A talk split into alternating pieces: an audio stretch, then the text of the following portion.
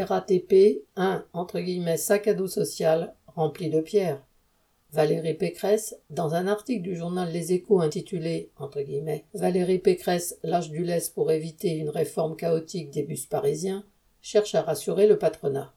Cette réforme, qui devait être achevée début 2025, vise à mettre en concurrence pour l'attribution des lignes de bus de la région les grands transporteurs, dont les principaux sont des entreprises liées à l'État, la RATP, Keolis, filiale de la SNCF, et Transdev, filiale de la Caisse des dépôts et consignations.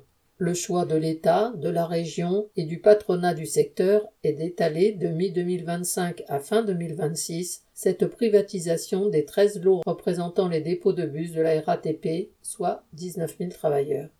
Cette mise en concurrence inquiète depuis des années les travailleurs de ces entreprises. Mais par ailleurs, tous ceux pour qui la prochaine Coupe du Monde de rugby et les Jeux olympiques de l'été 2024 sont des événements de promotion commerciale à réussir s'inquiètent de la possibilité de grève.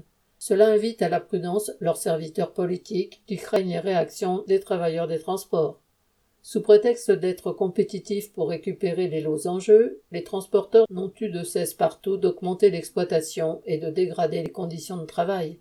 À la RATP, avec la complicité de deux organisations syndicales de l'entreprise, FO et l'UNSA, la direction a arraché en début d'année une augmentation du temps de travail des machinistes de 50 minutes en moyenne. En échange, ils toucheraient 290 euros net de plus par mois, sans que les embauchés depuis janvier 2023 soient concernés. Les services en deux parties, comme par exemple de 5h30 à 9h, puis de 12h à 16h, sont de plus en plus nombreux. La cerise amère sur le gâteau est la suppression de six jours de repos, étalés sur 2023 et 2024. Chez Keolis et Transdev, tout cela a entraîné, comme à la RATP, un nombre important de démissions et une désorganisation du transport. Pour calmer la situation, Valérie Pécresse évoque un entre guillemets sac à dos social, avec certains aspects de la couverture santé RATP qui seraient préservés. En revanche, elle reste floue quant au maintien de la rémunération et des calculs de la retraite. Et en plus, elle voudrait que les machinistes continuent d'accepter l'amplitude journalière maximale de 13 heures pour les services en deux fois, alors qu'elle avait été ramenée à 11 heures maximum. En tout cas, Pécresse et ses amis ont bien raison de s'inquiéter.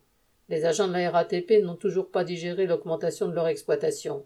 Ils n'ont aucune raison d'attendre les Jeux olympiques de juillet 2024 pour se mobiliser. Michel Rocco.